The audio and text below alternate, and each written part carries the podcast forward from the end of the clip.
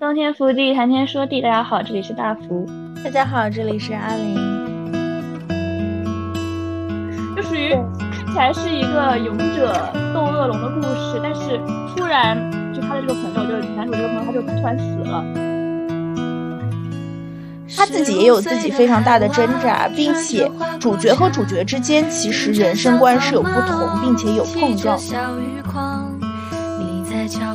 对我们之前就一直在说嘛，就是我们这一生可能能证明我们自己的，或者说感觉上能有留存的，就是这个记忆。纠缠其实更好，那些感情在模糊地带的时候，其实更像现代人的感受。穿着碎花裙，脸红腰细腿白，还光着脚丫。你在白天走来走去。我们要讲一个刚完结的剧，叫《我有一个朋友》。这部剧呢，让我回忆起了久远的 大学时光。那时候我还以为一部电视剧说有下一部就会有下一部，我还以为某些电视剧会陪伴我们 直到毕业。对我们先简单说一下，我有一个朋友的导演是毕兴业嘛。这个导演其实他一看。之前比较有名的电视剧作品是《一起同过窗》。嗯，《一起同过窗》它讲的是一个大学生活校园的剧，而且 我我听说《一起同过窗》的背景还是深圳，深圳科技大学，对吧？嗯。然后这这这部剧呢，其实是很多人觉得说，虽然拍的很琐碎，但是拍出了大家理想中的大学或者理想中的友情这种感觉。但是后来就这个计划就默默流产了嘛，这个我们以后可以单开这一期说。那那我们接下来想要讲的，我有一个朋友这个电视剧，它和一起同过窗，其中最大的联动就是一起同过窗的男主角，在我有一个朋友里面死掉了。这算是剧透吗？不算吧，因为一开一开始这个剧的开头，他说的就是谢欣阳的男主说孟三希说，我有一个朋友，但是他死了。嗯。因为它其实开头就有点像是先讲了一个短暂的小故事，呃，谢欣阳就是女主，她被门派给赶下山了，认识了这个朋友，就是有点像是点题的这个朋友。这个朋友属于他属于自己有一个自己的信念，就是他们就相呃对相识了之后，他就把这个酷这个绝学传给了 想传给谢新阳。觉得他们有点像是一对朋友，这个仗剑走天涯，然后看起来又神神经经的，就神神叨叨的，就要掌握这个酷的绝学，有点那种感觉，就属于看起来是一个勇者斗恶龙的故事，但是突然就他的这个朋友，就男主这个朋友，他就突然死了，但是因为一个冤案死了，所以谢晋阳就等于是想去为自己这个朋友复仇，然后想去揭开这背后的故事，才有了后面的这么一段主线剧情。嗯，对，所以我一开始看的时候就想说，哎呀，创作者的笔就是歹毒，你知道吧？相当于说前面一起同过窗的这个电视剧，它其实是一个隐喻嘛。它其实是导演好像后来就是闹得不愉快，反正有一些事被剥夺话语权了，离开了一起同过窗这一个小项目吧。同时男主演也离开了，这个男主演他现在跑到我有一个朋友里面，他他死掉了。他是一个冤案，我觉得这个整个情节设计都会有一些非常有趣的隐喻，而且其实这这样的一个开头，其实很有那种 BE 美感。对 对，也有点像是就是金庸笔下会有的，就是在就遇到了一个高人，然后他教给了你某些东西，然后你又去延续下来这个故事。我有一个朋友，他虽然是以我有个朋友做引子嘛，但他主要讲的是男主角。孟三希、男配角拓跋令狐，还有女主角叶武之，三个人相当于在一个城市里面定居下来，想要查清他们呃疑惑的真相，跟他们自身真息息相关的真相的一个故事嘛，就把他们聚集在这里。但我更多的觉得是他其实有在认真深刻的去讨论。什么是仇恨？什么是血海深仇？我们要怎么面对仇恨？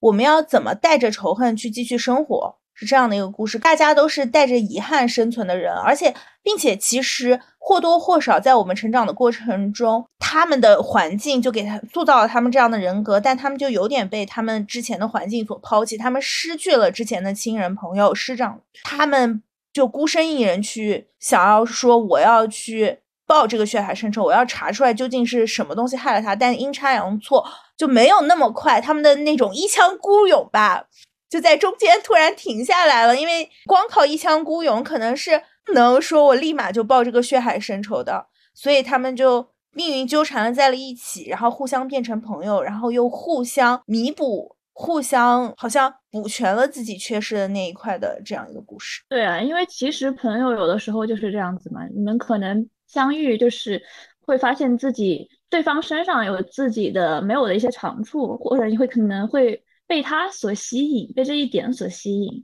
然后你们再互相补足，互相给予对方温暖嘛。这是其实是挺有意思的东西，这就是朋友之间相遇的故事嘛。提个醒，就是这个，我有一个朋友，他还只是第一季嘛，他还是埋了很多线索，包括他们呃想要查的事情是怎么层层缠缠绕在一起，他们最终其实想要都要揭开一个真相，这个也是其实一般武侠剧的惯用套路啦，就是说我们大家一起查一个事情，其实他是要翻一桩陈年旧案嘛，我们要为平为死者平反，要为那些被误解的人伸伸张冤屈。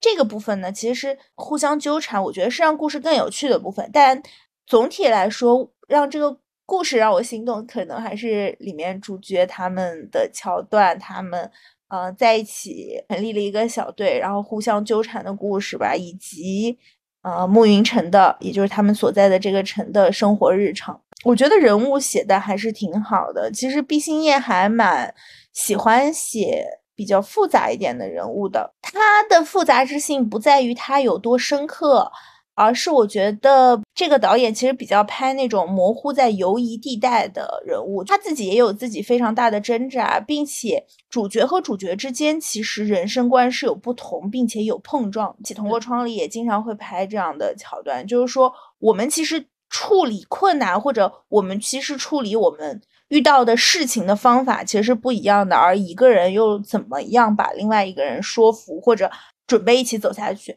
这个我也觉得是一个友情中经常出现的事情吧。对，就是说我们可能平时一起玩的非常好，和在一起吃吃喝喝、玩玩乐乐都是很开心的。我们其实也向往同一个世界，或者说我们有。差不多同样的世界观和理想，但我们其实处理事情的态度是不同的。我之前看过一部小说，呃，是快穿文。快穿文的一点就是你很难锚定他这个人为什么是这个人，因为这个人好像在每个世界都不一样了，他的性格也不一样，他的出身也不一样，他的家世也不一样。那你怎么能说你爱上的那个人就永远是那个人呢？我为什么总能爱上你呢？这也是我之前看那个什么，哎，是是一世吧，那一生一世。对，白鹿和任嘉伦演的那个，当时我一哦，就那个事情，因为他当时作为电视剧播放的时候是作为两部剧播放嘛。一开始我看小说的时候还没有想那么多，但当他真的完全作为两部播放的时候，我就会在想，说你自己女主是有前世今生的这个记忆的，但是男主他其实没有的，因为对我们之前就一直在说嘛，就是我们这一生可能。能证明我们自己的，或者说感觉上能有留存的，就是这个记忆。其实，在这个在我最近看的那个《勇者斗恶龙：后日后日谈》的这个动漫里面，叫做《葬送的芙莉莲》，里面也有说过，因为就是记忆，好像对这个人的记忆和以及自己生存的这一段时间的记忆，它就是证明你存在过的这个迹象嘛，这个标志嘛。但是男主他其实是没有这个记忆的，那他。他再次爱上这个男主，究竟爱的会是同一个人吗？还是另外一个人呢？我觉得这也是很有意思的讨论。当时在这我看的这部快传文里，他给出的一个解答，其实我自己觉得我还是部分挺认可的。就是说，锚怎么样锚定这个人是这个人，其实是看他做出的选择。就比如说在《一生一世美人谷》里，女主角到现代到现代的男主。他其实已经没有当时的记忆了，他可能跟当时的性格也有所不同了。但如果说在重要的事件上，在重要的冲突节点上，他选择怎么去处理这个事情，他还是会做出像以前的那个将军一样做出的选择。他会让我认识的这个人，从从外人的角度来看，从女主角的角度来看，从那个爱上就身份不停变换的人的这个人的角度来看，就是。我有一点是确定的，就是我知道他会做出这样的选择，我非常相信他，会做出这样的选择，哪怕可能会有误解，哪怕可能会一时陷入我们不太能理解的、不太能互相理解的阶段。但是我知道他在某些节点，他是相信这些东西的，他是会做出这样的选择的，他还是会牺牲自己去保护别人的，啊，他还是相信正义、勇气这些等等东西的。所以这个事情是我挺相信的，嗯，至少这个是我现在吧，对于快穿文里面。锚怎么样锚定一个人？我自己的理解，我感觉比较像是不需要去纠结他到底是不是同一个人，而是说就是这样的你在每一世我都会再次爱上。我们又回来说到我有一个朋友嘛，你会发现其实他们几个人有时候的一些冲突，就是他们在处理。同样一个问题上的不同，他们对仇恨的态度其实没有特别相同，他们对仇恨的处理手法也没有特别相同。有些人呢，可能是发现有仇恨了以后就马上要去报；有些人可能选择隐忍；有些人可能选择说，啊，我一定要查清真相。那有些人选择说，我就相信我现在看到的一切，并且为他去努力执行。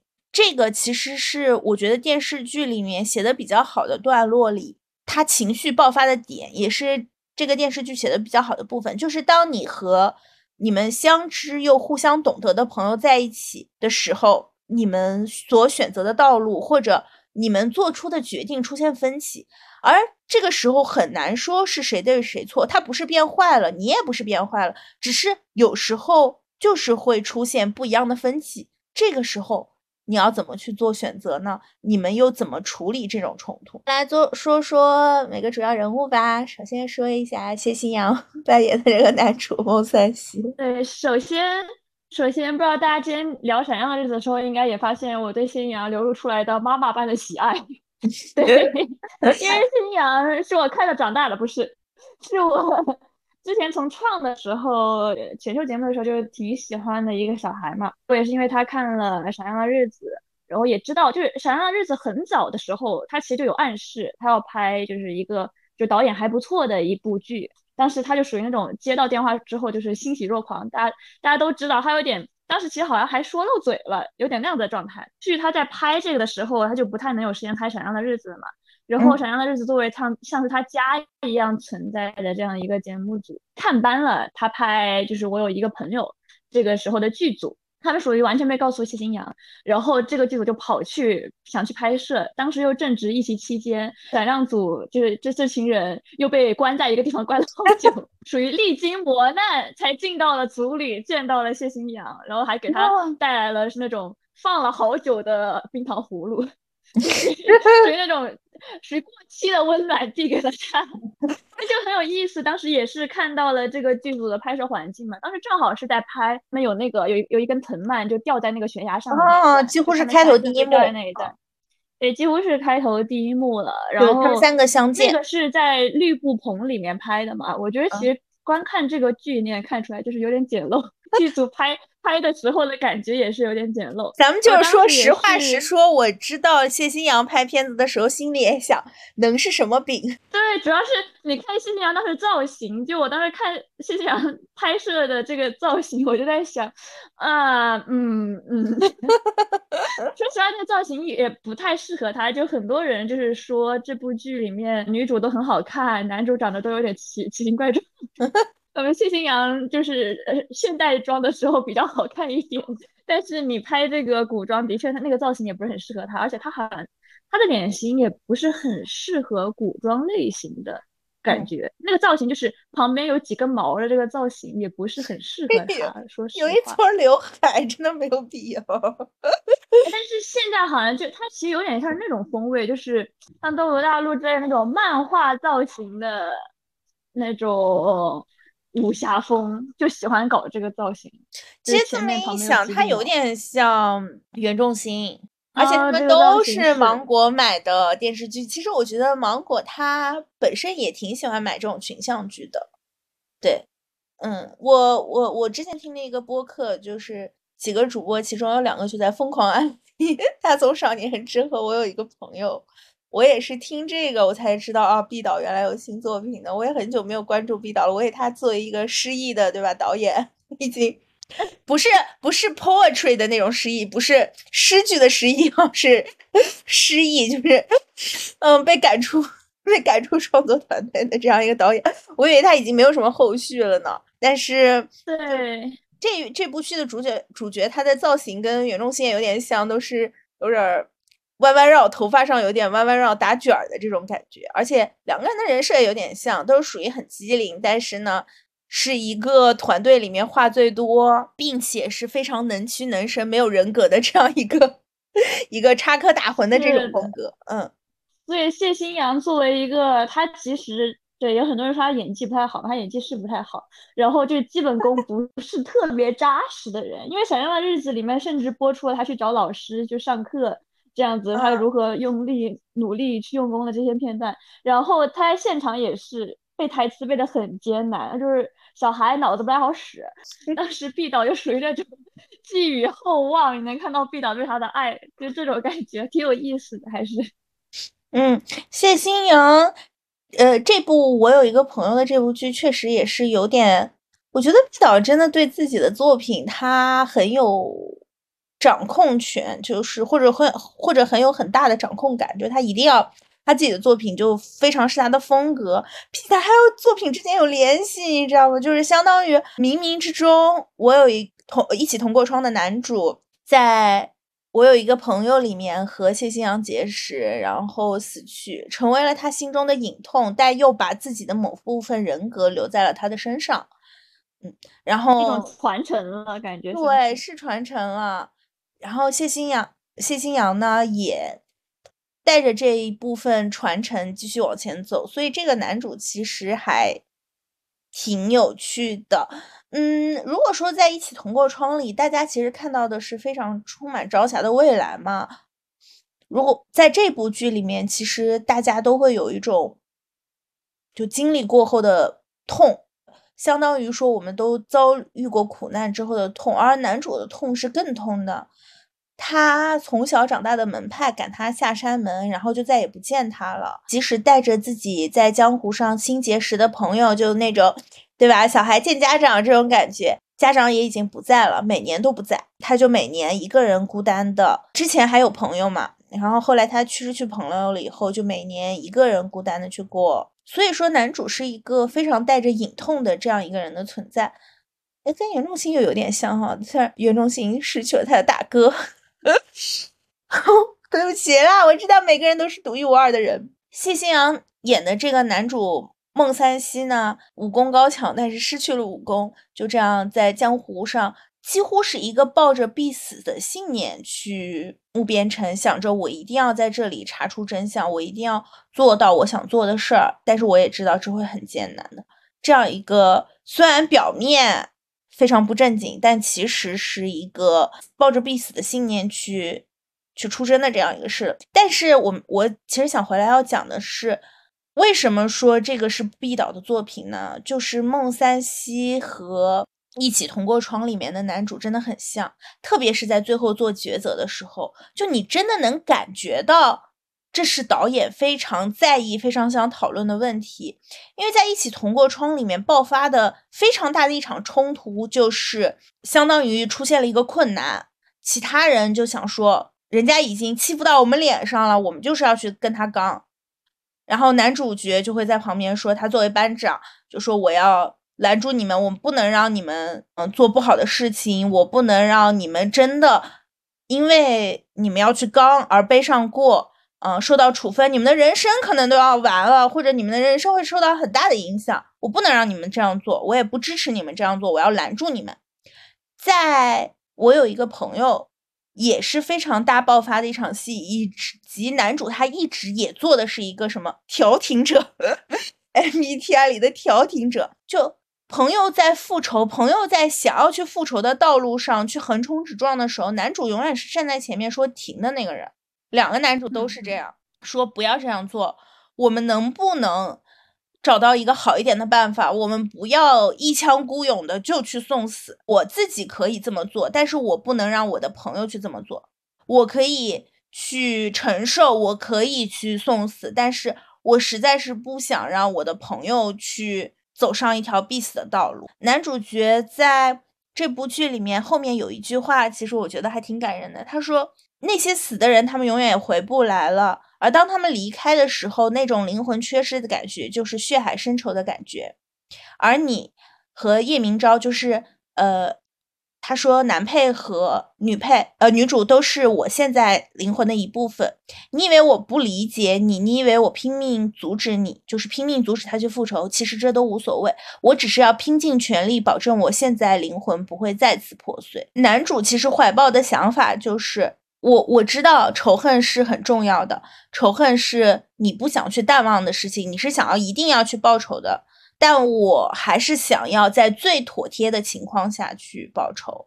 我想要你能够保全自己去报仇，即使你觉得你自己可以去为了仇恨付出生命，但我作为你的朋友，我希望我的灵魂不要缺失，我希望你不要离开，我希望你不要粉身碎骨。其实我觉得这有点有种就是当今男导演喜欢拍的男人的浪漫。就是跟以往又不太同了，就跟那种很日漫的只懂得向前冲的男主又不是很一样，就是现在都有点脑子了，但是他是有一种男人的浪漫为兄弟的这种情怀在的。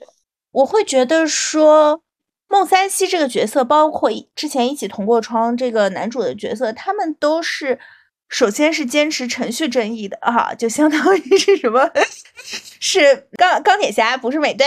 他们是相信说，我一定要把这个人上报公堂，我不可以私下去解决。这包括这也是我有一个朋友，这部戏的主要的基调，其实就是我们要程序正义，还是要绝对的正义嘛？因为男主一直在纠缠的这个组织三七道，其实就是他相信我要除尽天下的恶人，他们的意思是衙门没有做到的事情，我追到天涯海角，我也要做到。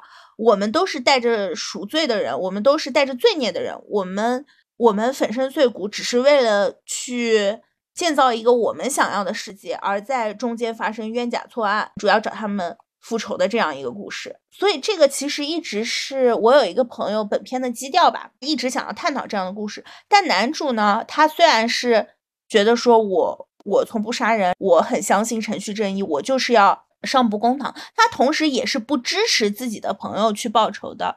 嗯，拓跋令狐就是男配，他在想要去报仇的路上，男主就会说，就是再等等，再等等。而拓跋令狐就会说，嗯，要等到什么时候？是把仇恨淡忘的时候吗？他说，我要做出取舍，在我还可以取舍的时候。我们总是说再等等，再等等。但其实，如果到仇恨淡忘的时候，那些到冤屈的亲朋好友，他们，他们又该，他们在我心中淡忘了，又该怎么办呢？当我不能抛下我身边的一切去复仇的时候，那个时候就已经是我没有办法做出取舍的时候了。所以，我们就丝滑的过渡到拓跋令狐这个人身上。拓跋令狐他还是个，嗯，非常年轻的小演员，而且大夫之前跟我聊的时候也在说说。这里面的男主角们，他们的眼造型不是奇形怪状的吗。对，拓跋令狐现也看起来带着一些西域血统嘛。嗯，本身他是一个最厉害的做机关的人，因为男主他相当于南啸天，也是孟三希，他是武功最高强的人，而拓跋令狐他其实是一个机关术非常厉害的一个人，虽然自己没有什么武功，但也嗯就是精通奇门。奇门遁甲吧，这种这种东西，与男主说我想要为一个朋友报仇，可能不太一样。孟三希就是他的一个村庄都消失了，他的那些疼爱他的姑姑、婶婶、村长都消失了，可能就是被其中的这个反派所嗯屠杀掉的，可能就是盗宝掉的。而他就是想着我要去怎么复仇的故事。孟三希和男主其实是不一样的，是因为。孟三希他本身是一个更毒的人，男主自己是有了呃之前的他有一个朋友的嘛，他有朋友陪伴过，有兄长在一起陪伴过，相当于是他离开了原来的家庭，也找到了新的朋友。虽然后来朋友也离开了，他自己也度过了一段时间，但你可以看到男主他是永远相信我要有一个集，我要可以在这个集体里面。找到很好的位置，我希望有人陪伴着我的这样一个人，嗯，他对这些大家一起走，大家一起行动是还是比较乐于接受的。但拓跋令狐的出场，他是一个非常毒的人，哪怕说他也挺认可，一开始就是说挺认可男主和女主了，他也会想说。我要自己一个人去做这个事情，我要自己一个人去报仇，我要自己一个人单枪匹马去骗过所有的人。对他其实一个从某种意义上来说更酷的一个角色吧。这么一看，这两个角色其实很传统日漫里面的男主男二，这不就是数码宝贝吗？哎，对我说这里，我又突然觉得说是一个步步紧逼，一个就是默默等他等待他的靠近。对对，哎，这样子的男主男二就很标准，日漫里面喜欢有的这样的角色，因为他们其实是有个对比感在嘛，然后他们才会有碰撞在。嗯，拓跋令狐呢，他也很聪明，所以他一开始其实相当于要甩掉男主的计策也挺成功的，但是。作者嘛，一定要把他打回去，让他们能够就必须得在一起。他本身也很有钱嘛，不像不像男主，其实呃为了复仇查案，钱都花的七七八八了，并且实际上男主想要对抗的是更大的势力，但拓跋令狐其实就还好。男主想要对抗的是三七道，但拓跋令狐他其实想要对抗的本身就是一个只是一个相当于故事里的纯正反派，而不是说 游戏 反派。对。对，不是那个很性格很复杂的反派，他其实想要报的仇也也没有那么大，所以我刚才说的男主去阻止朋友报仇，阻止拓跋令狐报仇，也是在拓跋令狐确定自己仇人了以后就想去报了，而男主去阻阻止他，因为男主的仇恨以及男主所坚持的他是更大的途径，而拓跋令狐就就还好，他的仇家会比较小嘛。拓跋令狐，我会觉得说。他是一个非常缺爱的人，哎，是不是又对上了？是传统日漫男配角。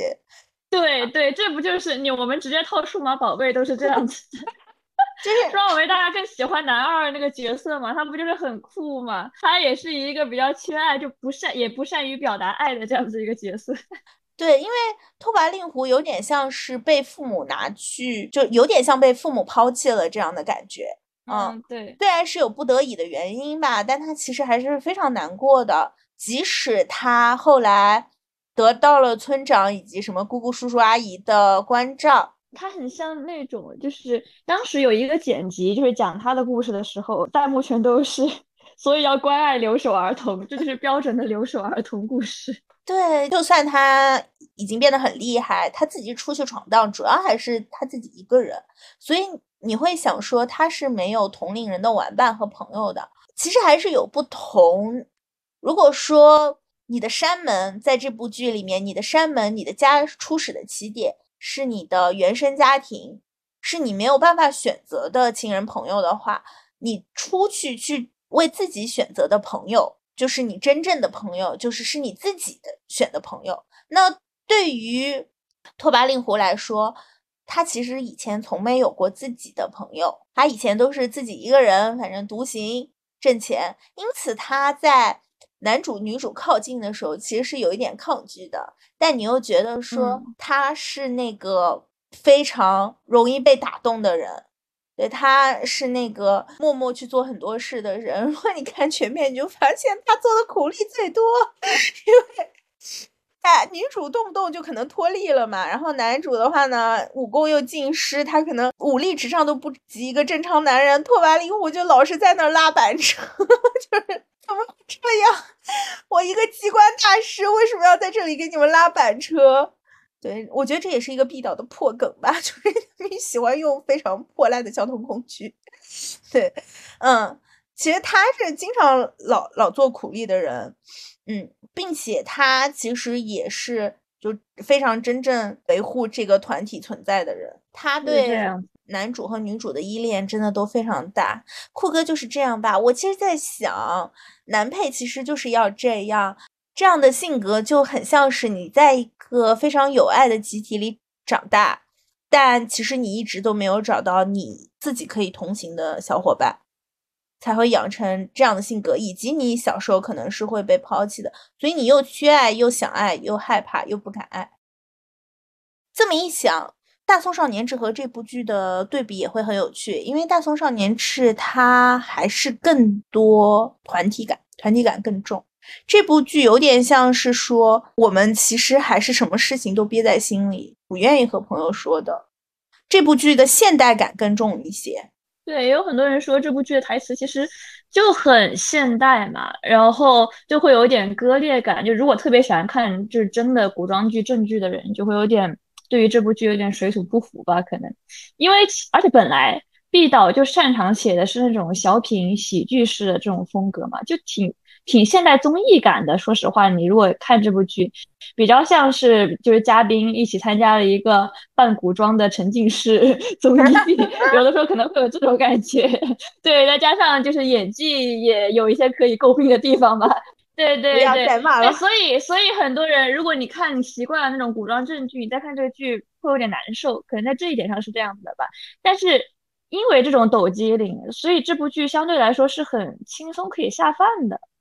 对，相比来说，你真的去苦大仇深，因为你刚才也提到了很多这部剧深刻讨论的问题嘛。说实话，去讨论这些东西的话，你真的深刻讨论，它是一个很重的话题。但是他选择了用语言的艺术去包装它，他选择了去抖机灵，去以那种喜剧、搞笑、综艺式的感觉，把这个话题给你打出来，让你去思考。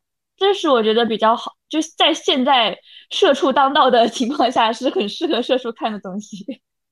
对，对我其实也想说，虽然我很喜欢这部剧，虽然这部剧是个古装剧，虽然这部剧讲的是江湖，讲的是一些年少少年人的相识，但其实这部剧不是一部武侠剧，它也不是一部，嗯，像《大众少年志》这样基调，我们互相彼此依靠的这样一部剧，其实。不是这部剧讲的更多是你有你的朋友，你会有你的温暖，你的朋友带给你的温暖，甚至你的朋友成为你灵魂的一部分，但你们都有自己需要反省的事。我之前不是说三个主演他们都有各自的秘密，都有各自想要探查的案子嘛？这部剧设定的很有趣的就是他们要去情报组织买情报，赚钱去情报组织买情报，因为那个情报组织蛮贵的。然后唯一的大财主呃拓跋力胡又把自己的钱丢掉了，相当于。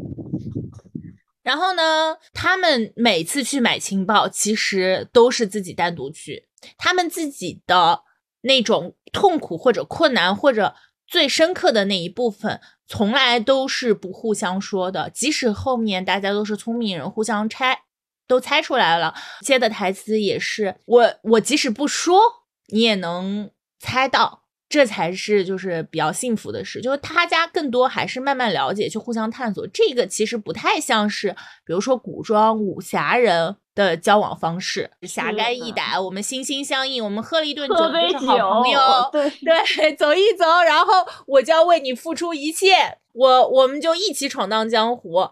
对，这种其实是。武侠的方式，所以我看有人说他们三个聚在一起聚的太快了，可能是因为不知道这个小团体可能是怎么形成的。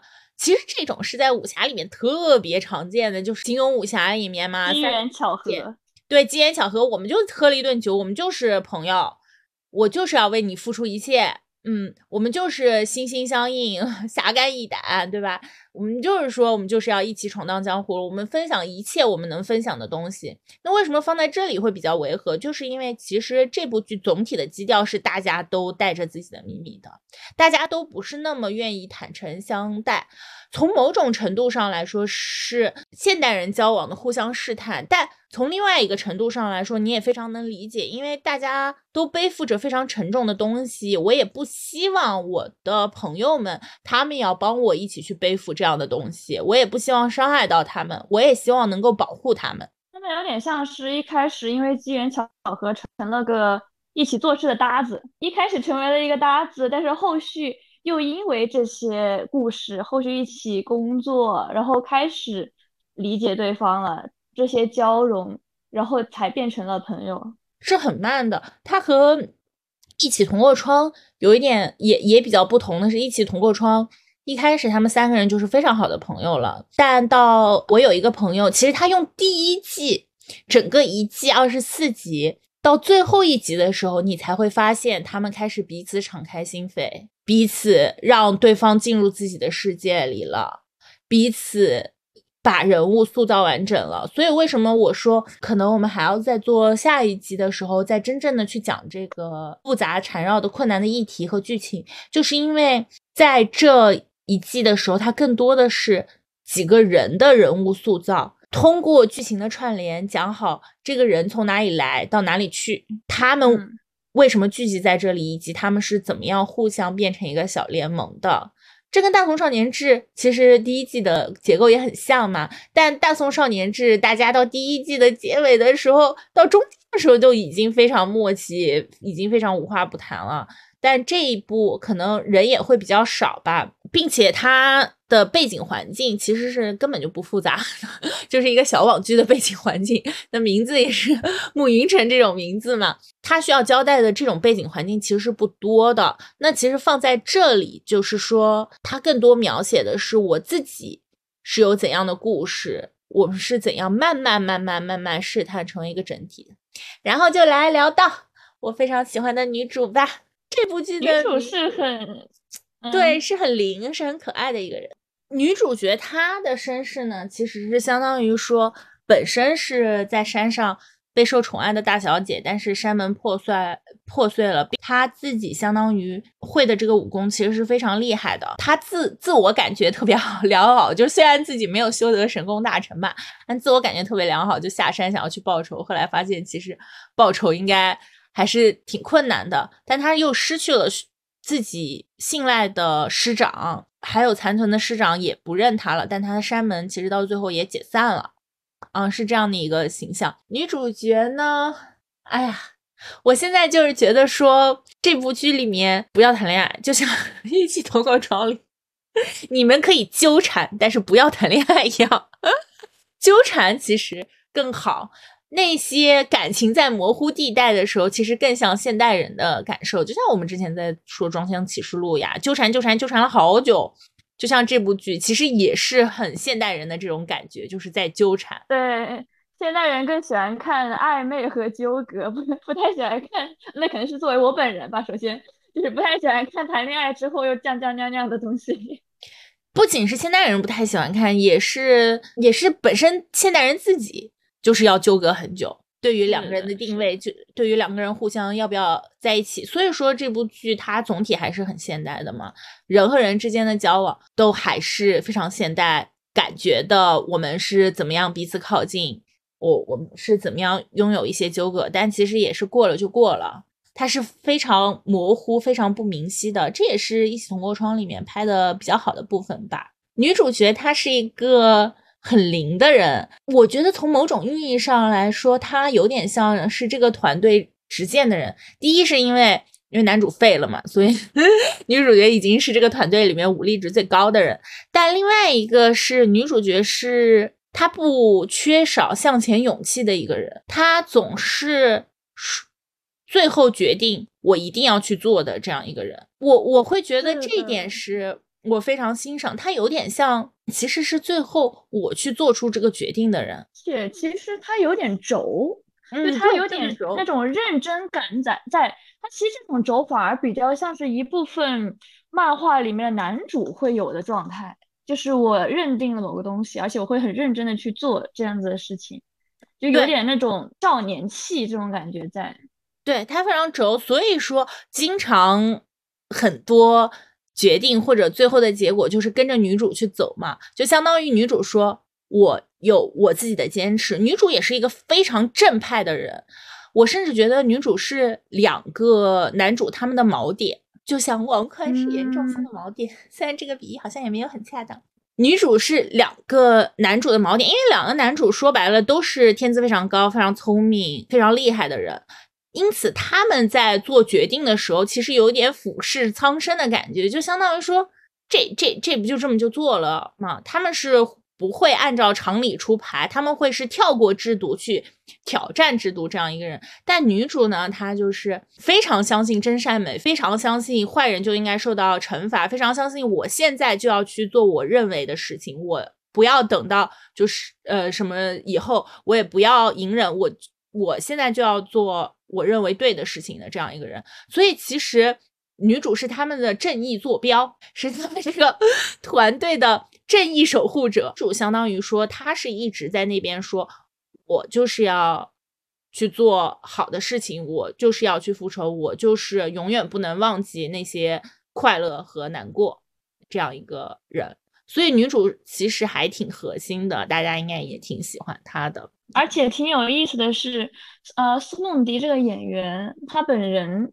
的这个状态也和女主的有一些东西很像，就是她能饰演演出女主这个稚气在的，是因为她原本不是科班出身，她是那个她是医科学校出毕业的，就是山东第一医科大学，还是学医的，然后后来才进入了中央戏剧学院，然后她就一直在。话剧舞台上去钻研话剧嘛，因为话剧其实也是很磨演技的一个事情嘛。属于一个真的是说很认真努力、认定了去做的这么一个人。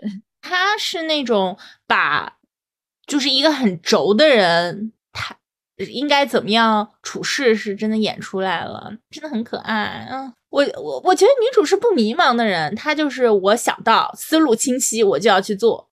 包括女主，其实她在后来。说说一个很感人的词儿，在他相当于是提携后辈的时候，他说：“仇恨总会告诉你过去不会过去，生活却会告诉你过去就是过去了。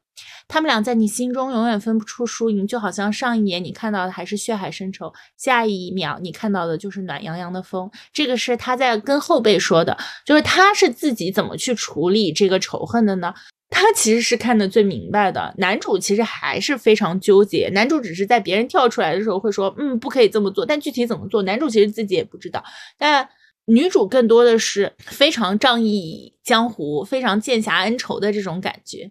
女主真的很像那种仙侠剧里的刻板剑宗大师姐，你知道吗？就是啊，和她造型就很像那种，心中有剑，剑就是我的老婆。女主荡剑的那一段真的很像我把我的老婆当了那种 那种感觉。剑宗大师姐就是我心里就有剑，我有我的道。嗯，我的道。女主其实有一个很有特点的标志，她不就是说需要人陪自己一起吃饭吗？啊，对对对对对，这是很有趣的。因然后而且她之前说她这两个朋友好，就说男主他们朋友好，也是必须得要点出的点，就是。他们还陪我吃饭，所以他们是好人那种感觉。对对，对别人说有非常简单的分辨善恶的规则，但你又觉得，哎，某种程度在分辨善恶的规则里，这些也行得通。他有自己非常简单的处事体系，恰上他的这个处事体系，他也行得通，而且他确实是对人非常非常好，就是他心中有他的道吧，所以是很闪亮的人。这个就真的有点像。赫敏，你知道吧？他心中有他自己的道，嗯，哪怕他的同事啊、朋友嘲笑他的道，女呃，赫敏就是说我要创办家养小精灵的这个保护协会，就相当于我要为家养小精灵争取权益，哪怕他的朋友也不理解他，但是这就是他的道，他就是愿意去做所谓孤勇者这样的人，他是更心无杂念的，是的。而且它里面也有很多那种就吐槽意很有趣的台词，就他们被绑着的时候，不是那个新娘在说什么？他说不会不愿意人格障碍，对不起嘛？他不是属于那种吐槽意特别有趣的。哎，不，还有一个他很出圈的台词是那个，就他讲男人的那一段。呃，对我开始了解男人了，明明我们一样的无能，可你们却偏偏要嘴硬说自己原先怎么怎么厉害，怎么怎么精彩。对，他这一段也是很经典。然后我看到网上传播就是很广的这一段。对对，女主她其实某某些地方呢，也也就有点这种跳出来局限思维，她会是跳出来局限思维的这样一个人。男主和男配他们跳出你所，就他们给你惊喜的方式是他们比较聪明，所以他们想了一个计策是非常厉害的。但女主她跳出思维的方式就是，哎，原来还能这么想，是这种感觉。嗯，所以说大家也会觉得他很可爱吧。总的来说，这就是一个三人小队。毕导也是真的很喜欢写三人小队，并且毕导的三人小队都是两男一女，还其实相当于他们三个人之外，还有一个非常核心的，就是朋友圈的圈层人员是他们的老板娘嘛。他们老板娘也自己有一个三人小队，就是也是一女两男。所以说，三人是三个人，是不是就是最好的团队方式？是不是就是展开讲讲？看起来最 三三，因为三角形最稳定，是吧？对，最坚坚固的团队方式，不会两个人吵架，然后吵着吵着就散了，还会有第三个人去说和，是不是？毕导就还挺喜欢 哈利波特的，所以说他选择了这样一个三个人的团队。人团队在日漫里面比较常见吗？对啊，也是两男一女很经典的场景，妖精的尾巴这种热血少年漫必备的感觉。就一个一个最热血的少年，然后一个有点冷淡的男二，然后配上一个配上一个有有些自己厉害的部分的女主，反正属于那种很经典的日漫少年热血漫三人队。嗯，感觉这部剧如果最后给他定一个基调，就是套了一个武侠的壳子，套了一个日漫的设定，内核拍的呢其实是现代人的这种相互试探。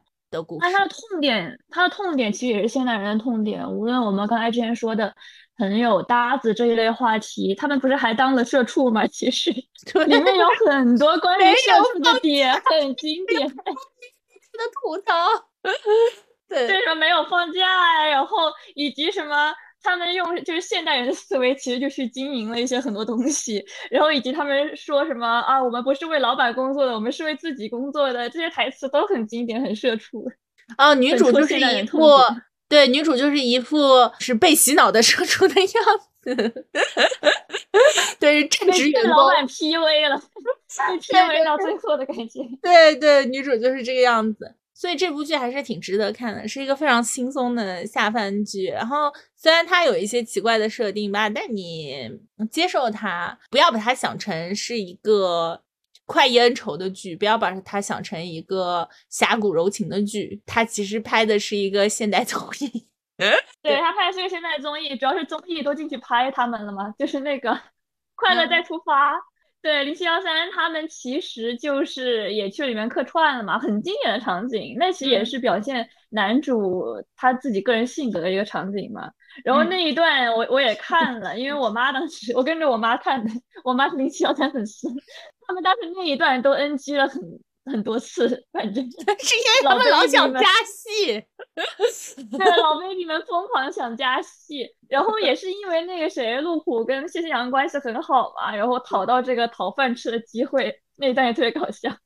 嗯，对对对，嗯，所以总体来说，这部剧还是挺不一样吧？嗯，大宋少年志拍的还是一个少年义气的故事，但这部拍的是成年人。的故事，甚至有一点成年人回望少年时的故事。我们失去了什么？嗯，我们还能保留什么？我怎么样在失去和保留中做取舍？我对我失去的人，嗯，要怀抱着怎么样的想法？都是一些非常成年的需要自己处理的故事。这部剧。一开始大福就说了嘛，带着一个 B E 美学，其实每一个人都带着 B E 美学，每个人都失去了他们引以为傲、觉得会可以依靠一辈子的东西。但我觉得这可能就是成长吧。是的，它其实也是关于成长故事，更多是受伤之后怎么再去成长的这样子的故事。你刚才也说到《大宋少年志》，其实我觉得毕导他的作品有点。就自己的受众群体吧，我感觉，嗯嗯，就是喜欢他这种类型的会特别喜欢，然后不喜欢他的会吐槽很多。因为说实话，他的作品不是完美的、很工业化的这样子的作品，就无论从《铜锅窗》你也能看出来，无论是这部剧也是。然后他写的群像也是有很多那种缺点在的，就是他是。他是很经典的写群像的方式，就是可能两三集换一个主角，讲这种单元剧形式，然后再靠支线去把主线给推动向前嘛。嗯，但是它其实中间的架构，我觉得有点填的没有那么满，所以你会有点怪怪的感觉。可能大部分人看它觉得它是综艺感，像小品喜剧也是有这一份就是起承转的缺失在的。但是它这种也是它轻松的点，就你不一定特别需要说。我要完全认真的连续着看，你可能从中间跳进去，也能很好的看看进去，所以它是一个很适合下饭的。就现在对现代人来说，对碎片化接受度比较高的人来说，是很适合的一部剧。嗯，并且还有很多吐槽是很有意思。其实它有点像开了个同福客栈那种感觉，就不是客栈。对，之前那个那个就是第四人，对，就之前那个第四人，这个像是哎像是女二吧，这样子一个那个角色。他不也是嘛？其实有点对标佟掌柜这种类型，他就有点像是说，呃，真的是情景喜剧嘛，就这种感觉会比较重一些啊。虽然说我们背后还是有比较深的故事线，但其实拍的日常会很多，并且很多。边边角角人物真的给你拍出了 NPC 感，NPC 感很重。就比如说三个嗑瓜子的大娘串起了这部剧，就时不时要出现。这个三个嗑瓜子的大娘一开始是在他们店里纳凉嗑瓜子，后来他们又某种程度上是举报的朝阳群众，后来又成为了，不是因为想听男主和。另外一个人的八卦就成了送他们，就成了男配和女主能够在关键时刻救下男主的线索。就这个 NPC 性质非常明显。同时，因为掌柜让他们在店里嗑瓜子纳纳凉，也是他们店里的宣传。它是情景喜剧，还是一个游戏感很重的？就他就很喜欢这样写。包括他们一开始要斗丐帮嘛，就斗收保护费的人，但这些人后来又成为了他们自己己。的手下，你就你就觉得说它不仅是游戏感很重，而且还是个游戏没什么经费，建模到处用的一个 就这样的游戏。大家很喜欢的有一个番外篇，就是说是第二十五集嘛。这一集其实拍的是大家都说我今天呢，我就不想想那些痛苦的事情、难过的事情了，我就不想想过去了。我今天我就是想在这里。把什么都忘掉，就给我自己放一天假。他不止单，他不是单纯的休假，不是假期，而是我就给自己放空一天。放空一天的时候，你就会拍到每一个人在这个小镇上去跟别人互动。大家都不是去找自己平时玩的朋友，而是我就是想躺着，我就是想在某个时间歇一歇。而这这一集拍的很有趣的就是说，他拍出了这个小镇里的人都是活着的。对，嗯，就像《屠夫客栈》拍的这个镇里的人都是活着的一样，就他们都有自己的想法，他们也有自己的吐槽意啊，所以这也是剧情会比较散的原因啦。想想一起同过窗，他可是拍了九个人，但主角真的是有九个人，所以说这这一部戏他其实也是有这样的野心的。虽然我们是说绝对主角就有三个人嘛，但其实每个人也有每个人自己精彩的线吧，所以就是拍的很散嘛。是的，我那。但是，反正这部剧还是属于比较轻松的类型，因为说实话，苦大仇仇深的这种剧，我现在已经看不太下去了。对，这部剧也很符合芒果的调性，不知道之后拍的好不好，好的话会不会出团综，但可能不太会。对，这部剧还是要给大家这个客官们提个醒，就是属于场外坏消息比较多的一部剧。可能就是赶客会因为这个赶客比较多。对，碧桃就老这样，我真的头疼。我就想说，我自己一个门外汉会觉得说，拍一部剧不就是这么回事吗？人家美剧一拍拍十季，人家这就是他的日常工作，对吧？你你自己拍个 啥玩意？拍第一季、拍第二季都要加点小波折，拍到第三季还流产，这什么呀？真是的。对呀，不过主要就是可能拍剧拍剧就是是一回事儿，做人又是另外一回事儿吧。对于很多事来说，可能就是这样子的。我以为前面一起同过窗已经教毕导做人，让他 决议啊，维持一个较为工业化体系的团队，但现在好像看来也没有。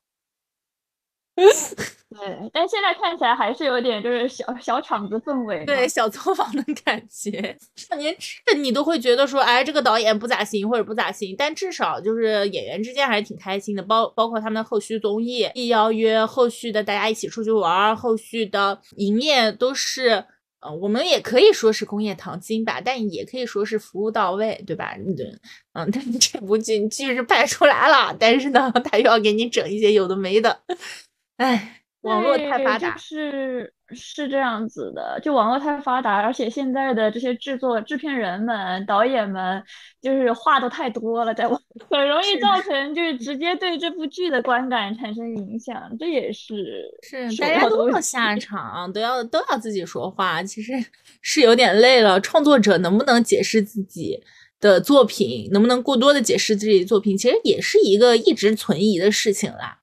对，就不不不要。而且现在就像是大家无法把爱豆做的事情和爱豆自己的舞台作品分开一样，导演更是如此了。你就无法把说导演的一些行为举止言辞跟他自己的作品分隔开来，对吧？你说你，所以导演做的任何事情就影响着这部剧大家的观感。对对，就就是会这样的，包括。像这样一个团队氛围的剧，那么如果说是就是话太多，你就会说你会反过来反噬到剧里，你们的感情究竟是不是真的？我到底磕的对不对啊？就这种，对，也很影响到。是的，好，所以大家就就是如果说好奇的话，就不要去搜；如果真的去搜了，就别太当真，我们就享受剧集就好了。总体来说还是非常怎么说呢？分隔开来吧，对，就是图一乐，图一乐，你可以去看一下，就是还是不错的。就对于第二季，我们还是持保留态度，反正 因为说女主会换嘛。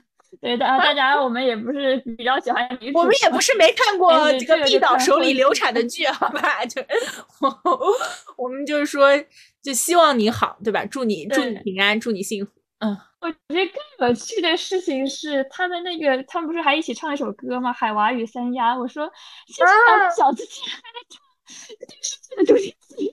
大家就是可能呃不太知道谢欣雅，但是应该听过“超糖果超甜”这个名字。啊，就是让我觉得特别神奇的一点。唉，就是这样啦。总体来说，这部剧就差不多就到这里。还是很推荐大家在繁忙的工作之余啊，就是抽空吃饭的时候看一看，也是一个非常轻松的、比较散的一个剧，随时可以点开看一下的。祝大家都有美好的一天啊！